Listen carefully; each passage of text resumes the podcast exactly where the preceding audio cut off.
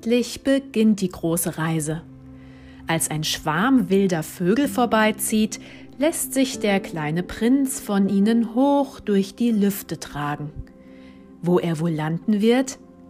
Als erstes gelangt er auf einen Planeten, auf dem ein mächtiger König wohnt. Als er den kleinen Prinzen erblickt, ruft er Ah, ein Untertan, über den ich herrschen kann. Der König ist nämlich ganz alleine auf dem Planeten. Nun freut er sich, dass endlich jemand gekommen ist, dem er Befehle geben kann.